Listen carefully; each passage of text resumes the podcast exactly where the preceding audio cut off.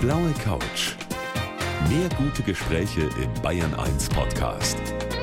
Und hier ist Gabi Fischer. Ja, schön, dass Sie dabei sind bei unserem Talk hier auf der blauen Couch, wie immer zwischen 19 und 20 Uhr. Heute mit einer Frau, die ihr ganzes Leben auf eine Schnapsidee hin geändert hat. Mit Freunden im Urlaub hat sie diese Schnapsidee gehabt. Herzlich willkommen, Petra Hartlieb. Ja, danke für die Einladung. Schönen guten Abend. Frau Hartlieb, Sie sind Buchhändlerin. Sie haben kurzfristig, sage ich mal, eine Buchhandlung gekauft und daraufhin haben Sie dann auch noch irgendwann sich gedacht, jetzt schreibe ich mal selber Bücher und sind erfolgreiche Autorin geworden. Sie leben jetzt in Wien, vorher in Hamburg. Bevor wir jetzt über diese Geschichte sprechen, die sehr außergewöhnlich ist, finde ich, und auch vieles über sie aussagt, dass sie sehr spontan sind und sehr spontan auch sich entscheiden können. Haben Sie jemals diese Entscheidung bereut? Ich bereue sie jedes Jahr in der letzten Woche vor Weihnachten, wo ich einfach nur noch arbeite und nur noch tot bin. Dann denke ich mir immer, ach, ich könnte auch so ein schönes Macchiato-Leben in Hamburg haben, könnte im Rundfunk arbeiten, ein bisschen Geschichten machen. Also diese Woche ist immer die härteste Woche und da denke ich mir schon immer, warum mache ich das? Aber es ist nur eine Woche im Jahr, ansonsten ist das alles ziemlich gut so. Na wunderbar. Also das klingt schon mal sehr schön. Sie haben sich einen Traum verwirklicht und wie Sie das gemacht haben und was da alles dahinter steckt, darüber sprechen wir in der kommenden Stunde und ich bin sehr gespannt. Schön, dass Sie da sind. Meine wundervolle Buchhandlung. Das ist jetzt nicht nur der Titel von einem sehr erfolgreichen Roman von meinem Gast heute hier auf der blauen Couch, der Petra Hartlieb, sondern man kann sagen, Bücher sind irgendwo ihr Leben. Petra, Sie haben auf eine Schnapsidee hin, das habe ich eben schon gesagt, mal ganz schnell sich entschieden, eine Buchhandlung in Wien zu kaufen. Erzählen Sie doch mal, was da passiert ist. Sie waren bei Freunden in Wien. Ja, wir haben damals in Hamburg gelebt. Ich muss schon dazu sagen, fairerweise, mein Mann und ich kommen beide aus der Branche. Also wir sind nicht ganz unbeleckt und so naiv, dass wir sozusagen vom Malermeister zum Buchhändler geworden sind, sind wir dann doch nicht. Mein Mann hat ganz lange bei einem großen Verlag in Hamburg gearbeitet. Ich habe für den NDR Literaturkritiken gemacht und auch in einer kleinen Buchhandlung gearbeitet. Und dann waren wir im Urlaub in Wien und haben bei Freunden gewohnt und sind bei so einer kleinen Buchhandlung vorbeigegangen, die fürchterlich ausgesehen hat und zugesperrt war. Einfach geschlossen. Man wusste nicht, was das war. Ja, und dann haben wir irgendwie aus einer Laune heraus im Urlaub, es war uns auch ein bisschen langweilig, es war so heiß, man konnte eigentlich nichts machen, haben wir begonnen, uns dafür zu interessieren. Ich habe herausgefunden, wem hat diese Buchhandlung gehört, was ist damit, was wird damit sein. Ja, lange Rede, kurzer Sinn. Wir hatten dann einen Besichtigungstermin, haben es uns angesehen, fanden es auch innen ganz furchtbar. Es war so ein 80er Jahre hässliches Ding. Aber irgendwie, wir sind da so reingegangen und es hatte sowas, so Good Vibrations. Mhm. Also das war so ein Raum und wir haben gesagt, oh, ist das hässlich, aber irgendwie hat sich total gut angefühlt. Ja, und dann war so klar, das war eine Konkursgeschichte. Man muss jetzt auf diesen Konkurs bieten. Ich kannte auch schon andere Buchhändler, die da dran waren. Dann sind wir wieder zurück nach Hamburg, haben gesagt, ach, das ist alles Schwachsinn. Wir haben doch super Jobs, es geht uns doch gut. Warum sollten wir das tun? Und dann kam der Alkohol ins Spiel. Es war Aha. nämlich eine Freundin aus Wien auf Besuch bei uns in Hamburg und wir sind am Abend in der Küche gesessen und haben Veltliner getrunken und erzählen ihr diese Geschichte und dann sagt sie, ihr seid total feige, könnt doch nicht einfach da jetzt den ganzen Urlaub euch damit beschäftigen und dann kein Gebot abschicken. Das ist wie so Kinder, die vor einem Mensch ärger dich spielen, dann alles umwerfen, weil sie glauben, sie können nicht gewinnen. Und dann haben sich mein Mann und ich in der Nacht hingesetzt und haben, wir hatten das vorher schon mal durchgerechnet gehabt, wie viel Geld könnten wir ausleihen, weil wir hatten keins. Mhm. Wie könnten wir das aufstellen? Und haben ein Angebot geschickt und haben niemals eine Bestätigung bekommen, haben auch keine Antwort bekommen. Ich habe das längst vergessen gehabt und wirklich zwei Monate später habe ich ein sehr lapidares Mail bekommen. Herzlichen Glückwunsch. Sie haben eine Buchhandlung gekauft in Wien. Bitte finden Sie sich am so und so vielten mit so und so viel Bargeld Aha. im Hinterzimmer dieses Geschäftslokals ein. Und dann hatte ich den ersten Nervenzusammenbruch ja. meines Lebens. Was ich mir gut vorstellen kann. Ihr Mann, der hat ja von Anfang an eigentlich mitgezogen. Sie selber haben sich dann gedacht, okay, das wäre eine Option, aber Ihr Sohn beispielsweise, der war ja überhaupt nicht begeistert, ne? Ja, die Kinder waren damals drei und 16. Man glaubt man jetzt, dass das Dreijährige am schwierigsten ist, weil die ja viel Betreuung braucht. Das war aber sozusagen relativ leicht. Mhm. Konnten wir gut überreden und gesagt, hey, du kriegst jetzt eine Buchhandlung, kannst dir alle Conny-Bücher kaufen, die es so gibt und äh, alle Hörkassetten und es ist total super. Und das Eis ist in Wien auch viel besser und Freunde hatten wir da auch. Der Große war natürlich absolut mhm. schockiert. Der war zehn, als wir nach Hamburg gezogen sind. Das heißt, der war Hamburger durch und durch. Der Gedanke, seine Freunde, seine Schule zu verlassen, war eine Katastrophe. Er hat uns das aber nie vorgeworfen. Also es war schon so, dass er das total verstanden hat, dass das unser Lebenstraum ist und dass der jetzt als Kind auch nicht uns da reinreden kann. Aber er hat für sich eine Lösung gesucht. Also er ist dann einfach kurzfristig mit nach Wien gezogen und ist dann für die letzte und die vorletzte Klasse allein zurück nach Hamburg gegangen und hat bei Freunden gewohnt und teilweise allein und hat mehr oder weniger sich sehr früh abgenabelt. Mhm. Und es war wirklich sehr hart. Wir hatten natürlich auch wenig Zeit, wir konnten nicht ständig nach Hamburg fliegen, ja, ja, ich konnte mich da auch nicht kümmern. Es war eine kritische Zeit, also er hat dann das Abi so mit Ach und Krach geschafft, und alle, die diese Geschichte hören, fragen dann, und wie geht's ihm jetzt? Also es geht ihm gut. Er ist jetzt 31, lebt in Wien, wird Aha. Lehrer. Wir haben viel und guten Kontakt und alles fein. Er ist also doch nach Wien gekommen. Sie selber sind gebürtige Münchnerin und haben in Wien studiert mhm. und haben da wahrscheinlich auch so ihre Liebe entdeckt zu dieser Stadt, oder? Ja, also ich bin halt in Oberösterreich aufgewachsen, mehr oder weniger am Land und für mich war immer klar, studieren, egal was, Hauptsache Wien. was, was man nicht in der nächsten Kreisstadt studieren kann, sondern Wien war sozusagen der Inbegriff der großen, weiten Stadt. Damals kannte ich ja noch nichts anderes, dass Hamburg noch ein bisschen großstädtischer ist oder London oder New York. Das kannte ich ja nicht. Wien war für mich der Inbegriff der Freiheit und ich bin einfach nach Wien gegangen und habe eben was studiert, was man nicht in Linz studieren mhm. kann. Sind Sie generell so eine Frau, die ganz schnell ihre Entschlüsse fasst und dann auch sagt, das ziehe ich durch? Weil wenn ich mir anschaue, Sie haben Ihren Mann beispielsweise 1999 kennengelernt, im Oktober sind Sie zu ihm gezogen, im Dezember haben Sie dann schon geheiratet. Also das scheint mir so, als ob Sie sich immer sehr schnell entscheiden könnten. Sie wissen ganz schön viel über mich.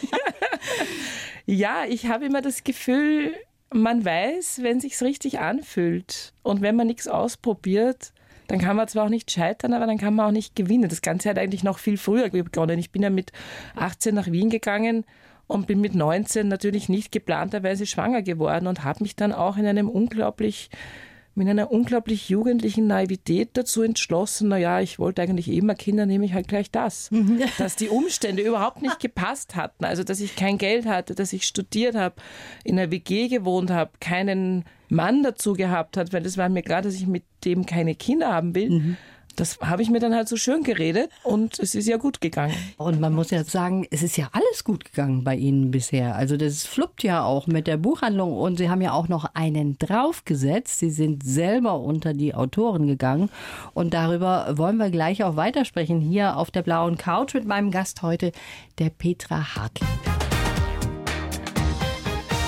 Viele Menschen haben tatsächlich den Traum, ein Buch zu schreiben. Das ist lustig, wenn man so rumfragt, was würdest du mal gerne machen? Ein Buch schreiben. Und die Frau, die heute bei mir hier auf der blauen Couch sitzt, die hat das gemacht und nicht nur das, die Petra Hartlieb, sondern die hat auch gleich mal eine Buchhandlung dazu gekauft. Das war umgekehrt im Grunde genommen.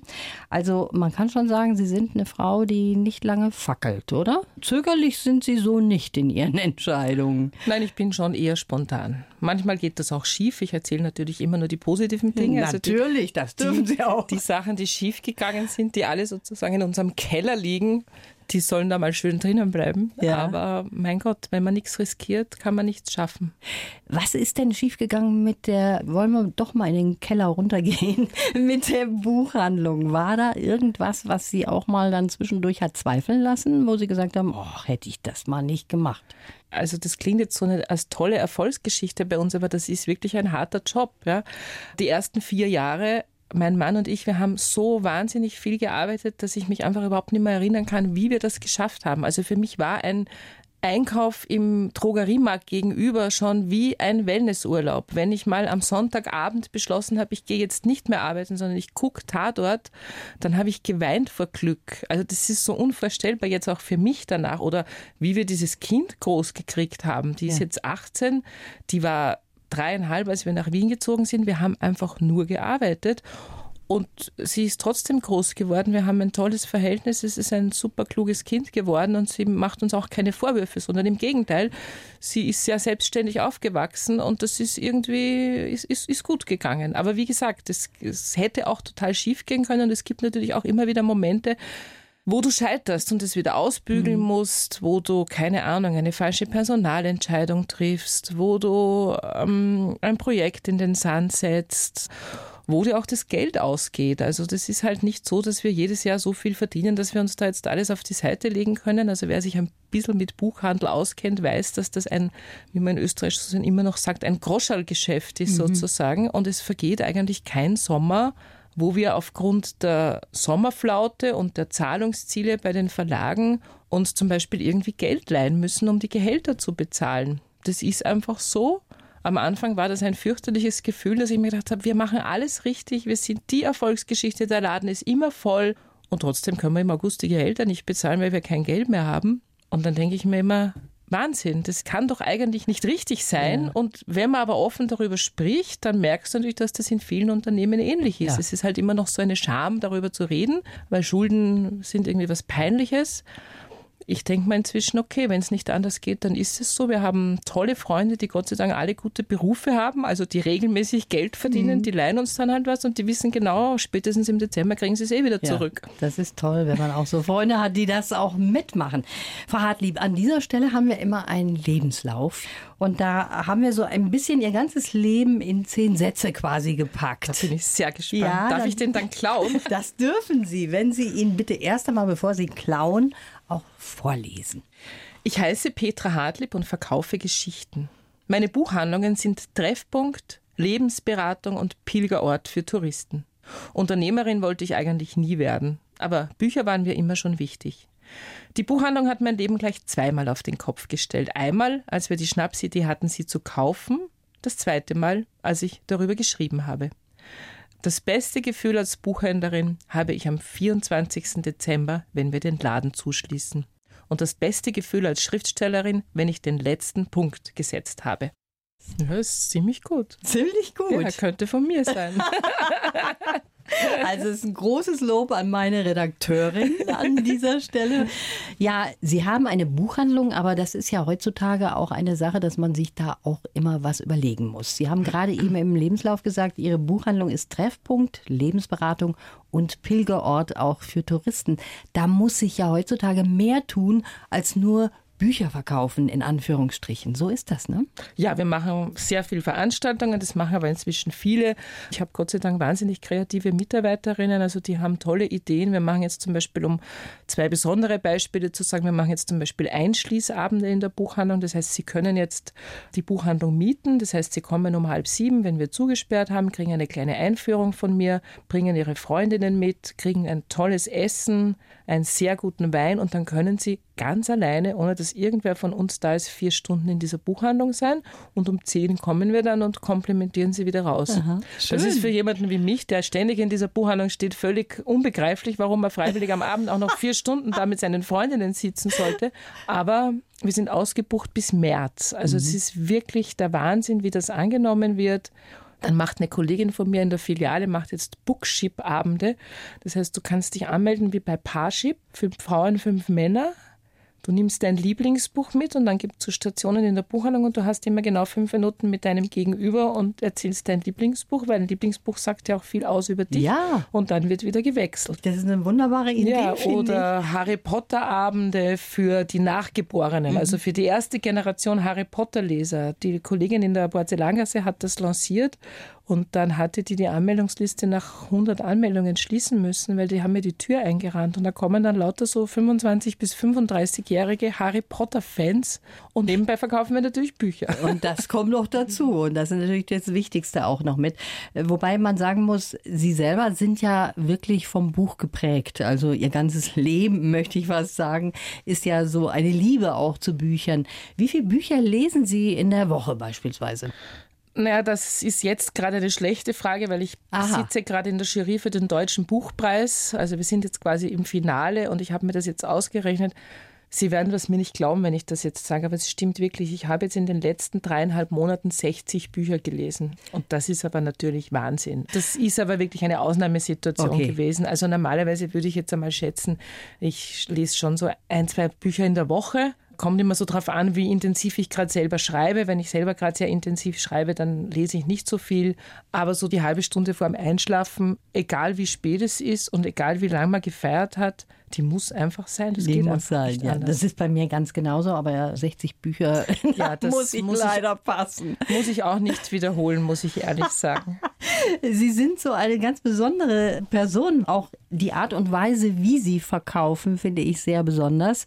Und natürlich auch, dass Sie selber schreiben, was Sie ja jetzt noch on top draufgesetzt haben zu all dem, was Sie so machen. Und darüber wollen wir gleich auch weitersprechen hier auf der blauen Couch von Bayern 1. Frau Hartlieb, Sie sagen als Buchhändlerin, es gibt Bücher, da tut es mir leid, dass ich sie verkaufen muss. Ich würde sie am liebsten verschenken. Das klingt sehr gut. Welche Bücher sind das denn? Ach, das ändert sich ständig. Aber wenn ich von Büchern begeistert bin oder wenn ich das Gefühl habe, da gibt es eine Mission in diesen Büchern, dann kann man was lernen. Oder auch wenn ich einfach begeistert bin davon, dann habe ich einfach manchmal das Gefühl, ach, lies es doch einfach. Das ist schön. Ich glaube, ich muss unbedingt mal vorbeikommen bei Ihnen. Und Sie nehmen sich ja auch sehr viel Zeit in der Beratung Ihrer Kunden. Und wenn Sie da mal einen kleinen Fehler machen, in Anführungsstrichen, dann rufen Sie auch persönlich an und sagen, hey, hallo, bitte nicht weiterlesen, oder? Habe ich auch schon gemacht, ja. Also es war eine sehr lustige Geschichte, weil die Dame kam rein und die kannte ich auch gut und die wollte ein Buch für einen Urlaub und es sollte aber ja nichts Tragisches sein, weil sie arbeitet in einem Hospiz und sie will im Urlaub nichts mit Sterben und so weiter zu tun haben. Und ich habe gerade ein Buch gelesen, aber ich war eben mittendrin und es war total dick und das habe ich ihr dann aufgeschwatzt und sie war zuerst so ein bisschen irritiert, weil das spielte irgendwo im amerikanischen Mittelwesten. Und, aber ich habe gesagt, ah, das ist wirklich total spannend und nehmen Sie das. Und dann habe ich am Wochenende das Buch fertig gelesen und bin fast verfallen, weil einfach alle gestorben sind in diesem Buch. Oder bin ich wirklich runter in die Buchhandlung am Sonntag und habe mir die Handynummer rausgesucht und habe ihr ein SMS geschrieben und habe geschrieben, bitte liebe Frau D., lehnen Sie nicht weiter, es sterben alle, sogar der Hund. Und sie hat nur zurückgeschrieben, zu spät. Sehr schön. Also das finde ich wirklich schön. Und gleich sprechen wir noch über Ihre Bücher, Ihre Romane. Sie haben ja auch einen ganz neuen und das wollen wir noch besprechen in der nächsten halben Stunde. Über die Buchhändlerin, da haben wir schon gesprochen, die hier bei mir auf der blauen Couch sitzt, die Petra Hartlieb. Jetzt kommen wir doch mal zu der Autorin auch. Sie haben als erstes das Buch geschrieben, Meine wundervolle Buchhandlung. Und das ist ein Buch im Grunde genommen über ihre Buchhandlung, über ihre Geschichte.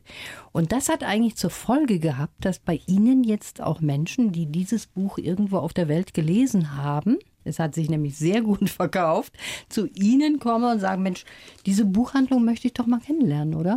Ja, es vergeht eigentlich kein Tag, wo nicht Touristen reinkommen. Das ist sehr lustig. Das Buch ist ja auch in acht Sprachen übersetzt. Das heißt, wir haben natürlich dann auch nicht ganz so oft wie die deutschen Touristen natürlich aber wir hatten auch schon eine Koreanerin da, die so gefangirlt hat, dass sie zu weinen begonnen hat, wie sie mich gesehen hat. Und ich bin völlig erstarrt. Mir war das dann so peinlich, dass ich mit ihr rausgegangen bin. Wir haben eine ganze Gruppe von Italienern gehabt, die alle mit ihren Rollkoffern plötzlich in der Buchhandlung standen. Und ich mir gedacht habe, haben die sich in der Airbnb-Wohnung vertan oder wo wollen die hin? Bis dann klar war, sie haben mein Buch gelesen. Also das ist schon wirklich lustig und besonders am Samstag habe ich das Gefühl, das ist so der Touristentag. Da kommen eigentlich immer, immer, immer meistens deutsche Touristen, die sozusagen Wien-Urlaub machen. Ich habe ja die deutschen Buchhändler im Verdacht, dass viele im Regal dieses Buch neben den Wien-Reiseführern stehen haben. so, ja. Und das denen einfach mitgeben und sagen, wenn Sie mal in Wien sind, gehen Sie da mal vorbei. Das ist eine nette Buchhändlerin. Und das ist schon wahnsinnig lustig auch Ja. immer. Ja. Ist das witzig. Wie ist es überhaupt dazu gekommen, dass Sie gesagt haben, okay, jetzt mache ich mal selber auch ein Buch? Weil Sie hatten ja, wie wir gerade eben gehört haben, genug zu tun eigentlich. Ja, eigentlich hat das Ganze vorher begonnen. Ich habe ja vor diesem Buch auch schon Krimis geschrieben, zusammen mit Klaus Ulrich Bielefeld. Das ist ein äh, Radiojournalist aus Berlin gewesen und das war auch so ein bisschen eine Schnapsidee auf der Buchmesse. Sind wir irgendwie essen gegangen und haben gesagt, alle schreiben jetzt Krimis und bei jedem Verlag kommen Krimis, sogar bei Hansa gibt es jetzt Krimis und bei Surkamp, wir schreiben auch mal so ein Krimi. Und dann haben wir eine Reihe entwickelt mit Wien-Berlin-Krimis, also mit einem Berliner Kommissar und einer Wiener Kommissarin und die müssen sich immer einen Fall teilen, der zufällig in beiden Städten spielt und haben das einfach mal so runtergeschrieben und haben das dann an Verlage geschickt und wurden dann sofort beim Diogenes Verlag genommen, was jetzt nicht der schlechteste Einstiegsverlag ist für Krimis. Und dann bin ich irgendwie so ans Schreiben gekommen. Und die Idee der Buchhandlungsgeschichte, das war auch nicht meine Idee. Äh, Also ich wäre jetzt mit noch nicht mal 50 nicht so vermessen gewesen, eine Biografie zu schreiben, nur weil ich eine Buchhandlung gekauft Ja. habe. Da gibt's mehr. Na, das war die Idee eines Münchner Verlegers. Das ist ein lieber Freund von mir, Jo Ländle, war Chef vom Hansa Verlag hier in München. Und der war damals noch beim anderen Verlag und der war bei uns auf Besuch und es war ein Weihnachtsgeschäft und wir wohnen ja über der Buchhandlung. Und es war das totale Chaos in der Wohnung, es war nicht aufgeräumt. Ich war irgendwie sauer, weil Jo jetzt da war und ich musste was kochen. Das Kind war irgendwie krantig, weil der Karateanzug nicht gebügelt war. Der Hund hat genervt, weil er raus wollte. Und der Jo sitzt so völlig entspannt in diesem Sessel und sagt, solltest mal ein Buch über dein Leben schreiben. Und ich sage, ah, lass mich doch in Ruhe, wen interessiert mein blödes Leben. Ja, und wie das aber so ist mit guten Verlegern, hatte der irgendwie so einen Riecher und hat dann auch nicht locker gelassen und hat mich dann immer wieder mal auch angerufen und gesagt, jetzt setz dich doch mal hin und überleg dir was. Und dann hat das natürlich, wie das so ist, wenn jemand in sie so eine Idee pflanzt und sich denkt, naja, eigentlich ist es schon eine lustige Geschichte und schreiben kann ich ja auch. Und dann war eigentlich das Schwierigste, die Form zu finden, wie man sowas erzählt. Ich habe wahnsinnig oft begonnen, verschiedene Perspektiven und so weiter. Und dann war mir aber immer klar, ich will keine romantische Buchhandelsgeschichte schreiben. Also ich will nicht so ein Buch schreiben, wo dann so ein weich gezeichnetes Cover drauf ist und äh, so eine Geschichte von wegen, ich ziehe in die schönste Stadt der Welt mit dem besten Mann der Welt und kaufe mir eine Buchhandlung und werde glücklich, weil da gibt es tausende Romane, da kannst du dann Buchhandlung, Weingut, Pferderanch einsetzen. Das wollte ich nicht, sondern ich wollte ein ehrliches Buch schreiben. Sollte natürlich trotzdem witzig sein. Ja, dann habe ich das erste Kapitel einfach so runtergehauen und habe das dem Verlag geschickt und habe gesagt, so, wenn euch das gefällt, schreibe ich das so. Wenn euch das nicht gefällt, dann lassen wir das Ganze, weil anders kann ich es nicht schreiben. Und dann haben die nach einer Stunde den Vertrag geschickt. Also es hat ihnen wohl gefallen. Es hat Ihnen gefallen und äh, nicht nur das, es gefällt auch den Lesern, Ja, weil Gott das Dank. wirklich weltweit so toll verkauft wurde. Ne? Das war ja so ein bisschen das Risiko, das wusste auch der Verlag nicht, ob das jetzt nur ein Buch sein wird, was nur Buchhändlern gefällt. Dass den Buchhändlern das gefällt, ist klar, weil ich habe im Grunde alle, alle ihre Geschichte reingeschrieben. Ja. Jeder Buchhändler findet Teile davon sich drinnen. Aber dass die Buchhändler das dann auch so nach außen tragen und an ihre buchverrückten Kunden einfach als Lebensgeschichte weitergeben, das war nicht planbar und das ist ein Riesenglück und da bin ich auch wirklich jedem Buchhändler dankbar, dass er das sozusagen so mitträgt und ich glaube, dass wirklich viele das auch so verkaufen, so nach dem Motto, jetzt liest das mal, das ist auch meine Geschichte. Ja. Das ist zwar nicht in Wien und ich heiße anders und bin nicht ganz so, aber eigentlich habe ich auch so eine Buchhandlung und das ist eigentlich das Schöne, dass es so ein Branchenbuch geworden ist eigentlich, ja. Ist auf jeden Fall ein schönes Buch zum Lesen und Sie schreiben ja auch weiterhin. Jetzt habe ich hier Sommer in Wien bei mir liegen. Ein Roman ist das. Also Sie sind auf jeden Fall eine Frau, die sagt, ach, hätte ich doch, dieser Satz, der kommt in Ihrem Leben nicht vor, ne? Ach, hätte ich doch mehr Zeit. Das schon. Okay. Der kommt vor. Der kommt vor. Jetzt haben Sie ein bisschen Zeit, bei mir hier auf der blauen Couch zu sitzen und das finde ich sehr schön. Das genießen wir noch und gleich sprechen wir dann weiter. Also ich finde es wirklich beeindruckend, was mein Gast heute hier auf der blauen Couch macht, die Petra Hartlieb, denn ich kenne viele Menschen, die sagen, ich möchte irgendeinen Traum verwirklichen und dann haben sie Angst, trauen sich nicht, das zu machen und letztlich sagen sie im Nachhinein, ach hätte ich doch, aber all das trifft auf die Petra Hartlieb nicht zu. Die hat es angepackt, hat eine Buchhandlung gekauft in Wien, hat jetzt mittlerweile ja zwei, Frau Hartlieb, ne? Ja, es sind inzwischen zwei. Wir haben vor fünf Jahren eine Filiale eröffnet, die uns auch so ein bisschen zugefallen ist. Auch das war wieder so ein Laden, der zugesperrt hat. Und wir haben uns gesagt, wir wollen eigentlich keinen zweiten Laden, aber der war so schön. Und dann hatten wir so eine nette italienische Kollegin, die war ein bisschen unglücklich in ihrer Buchhandlung, in der sie gearbeitet. Und dann hatte sie die bei uns eine italienischen Abteilung aufzumachen. Und dann war auch noch das Lycée schräg gegenüber nach der Mama Französisch auch noch. Und haben eine Französin gefunden, die sich bei uns zufälligerweise beworben hat. Die war vorher Stewardess, aber wollte unbedingt Buchhändlerin werden. Und jetzt haben wir da eine dreisprachige Buchhandlung, also mit Deutsch, Italienisch und Französisch, mit den jeweiligen Mitarbeiterinnen in den Landessprachen. Und mhm. wenn ich da, ich arbeite da nicht viel, weil ich bin meistens im Hauptgeschäft. Aber wenn ich da bin, ist es immer ein bisschen wie Urlaub, weil ich kenne mich da nicht wirklich aus. Es kennt mich auch keiner. Also ich bin so ein bisschen der Depp, der hinter der Kasse steht und im schlechten Französisch fragt, möchten Sie ein Sackerl? Also das ist immer sehr, und die Italienerin plaudert auf Italienisch und bestellt irgendwelche Bücher und es ist immer sehr lebhaft und international. Wie ist denn das? Sie haben Ihr Leben ja quasi abgebrochen in Hamburg. 2004 war das, haben mhm. wir noch gar nicht gesagt. Ne? Mhm. 2004. Haben Sie noch Kontakte oder haben Sie noch irgendeine Bindung zu Hamburg oder ist das ich, jetzt wirklich total gekappt? Nein, ich liebe Hamburg. Ich traue dem auch jedes Mal noch nach. Ich finde Hamburg eine tolle Stadt. Also ich habe da vier Jahre gewohnt. Ich habe ungefähr zwei Jahre gebraucht, um mich einzugewöhnen mhm. und Freunde zu finden. Und als es dann so richtig cool war, sind wir weggezogen. Ja. Also ich versuche so mindestens einmal im Jahr in Hamburg zu sein. Ich habe auch wirklich noch viele Freunde da. Ich kriege auch Besuch von denen in Wien. Jetzt war gerade ein befreundetes Pärchen da. Da sind die Kinder zusammen in den Kindergarten gegangen. Die haben jetzt einen Pizzaladen in Hamburg eröffnet. Ach so. Also solche Sachen verfolge ich dann. Also ich habe eine sehr enge Bindung zu mhm. Hamburg. Und wenn ich es mir aussuchen könnte, wo ich jetzt leben würde, also Hamburg wäre immer ganz oben. Bis auf das Wetter. Bis aufs Wetter. Ist ja in Wien dann schöner. Meistens, ja. Kann man da besser genießen. Jetzt sind Sie nicht nur erfolgreiche Autorin, Sie haben zwei Buchhandlungen. Deshalb habe ich jetzt so ein paar Fragen, die auch die Bücher betreffen, Frau Hartlieb. Was war denn das wichtigste Buch in Ihrem Leben?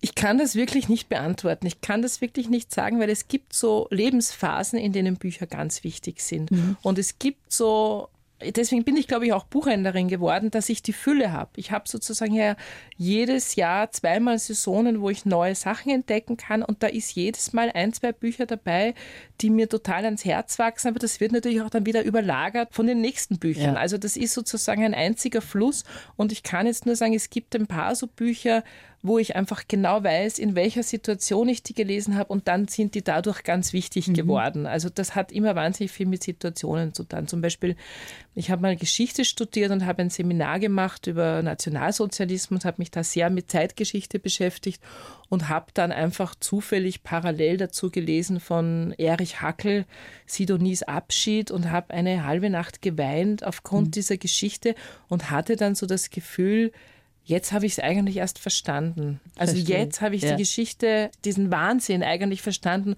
durch Literatur. Lesen Sie auch ein Buch zweimal? Ja, durchaus. Also nicht oft, weil äh, ich nicht die Zeit dazu habe. Aber zum Beispiel, ich schreibe auch immer noch Besprechungen, dann muss ich es zweimal lesen. Mhm. Oder jetzt für den Deutschen Buchpreis, Klar. wo du mal schnell ein Buch durchliest und dann kommt es in eine engere Wahl. Da musst du es natürlich nochmal lesen, weil sonst kriegst du die Hälfte nicht mit. Okay, dann machen wir weiter mit meiner kleinen Liste hier. Bücher sind das Beste, weil weil sie die Horizonte eröffnen, weil sie dir die Welt erklären, weil sie dich abtauchen lassen, weil ich einfach glaube, man versteht die Welt besser durch Geschichten, durch gute Geschichten. Ohne Bücher wäre ich total arm. Das kommt doch dazu bei Ihnen. Ja, Ach so, im, im, im, im doppelten Wortsinn, das habe ich jetzt gar nicht so gemeint. Das stimmt, total arm im finanziellen, aber auch total arm im emotionellen, weil das geht gar nicht, kann ich mir nicht vorstellen. Mhm. Ja. Das beste Wort, um einen Roman zu beginnen, ist? Auch das ist schwierig. Es ist eine Liebesgeschichte, es ist ein Krimi, es ist ein historischer Roman. Krimi, ich will immer ein Krimi, Frau Hartlich. Also ich bin ein bisschen allergisch inzwischen auf Krimis, die mit Wetterbeobachtungen beginnen. Jetzt habe ich gerade drei hintereinander gelesen, wo immer die Wolken aufziehen und man denkt, es geht auch ein bisschen origineller. Ansonsten vielleicht ein gutes Wort, um ein Krimi zu beginnen, ist vielleicht Vielleicht. Das ist okay. Ja, vielleicht ist jetzt tatsächlich schon die Uhr abgelaufen für unser Gespräch. So schnell geht das. Ich danke Ihnen ganz herzlich fürs Kommen, Frau Hartlieb. Ich bin gespannt. Nächstes Mal, wenn wir uns sehen, haben Sie wahrscheinlich schon vier Buchhandlungen und haben schon den so und so vielsten Roman geschrieben. Denn ich glaube, Sie sind eine Frau, die packen immer noch einen drauf, oder? Ja, sonst wird es ja langweilig. Sonst wird es langweilig, genau. Also. Aber nach dieser Buchpreisgeschichte fahre ich mal drei Wochen auf Kur jetzt mal. Jetzt müssen mal drei Wochen Pause bei mir. Das geht Und auch da bei ich Ihnen? Mich. Ich versuche es, ich habe es noch nie gemacht. Und wie viele Bücher haben Sie schon eingepackt? Ne, ich packe jetzt noch, aber nachdem ich so viel ernste deutsche Literatur gelesen habe, werde ich mir, glaube ich, nur Krimis mitnehmen in diesen ja, drei Wochen. Einfach nur Krimis. Genau, wunderbare Idee. Ich danke Ihnen auf jeden Fall fürs Sehr Kommen. Gerne. Alles Gute für Sie blaue Couch. Der Bayern 1 Talk als Podcast. Natürlich auch im Radio. Montag bis Donnerstag ab 19 Uhr.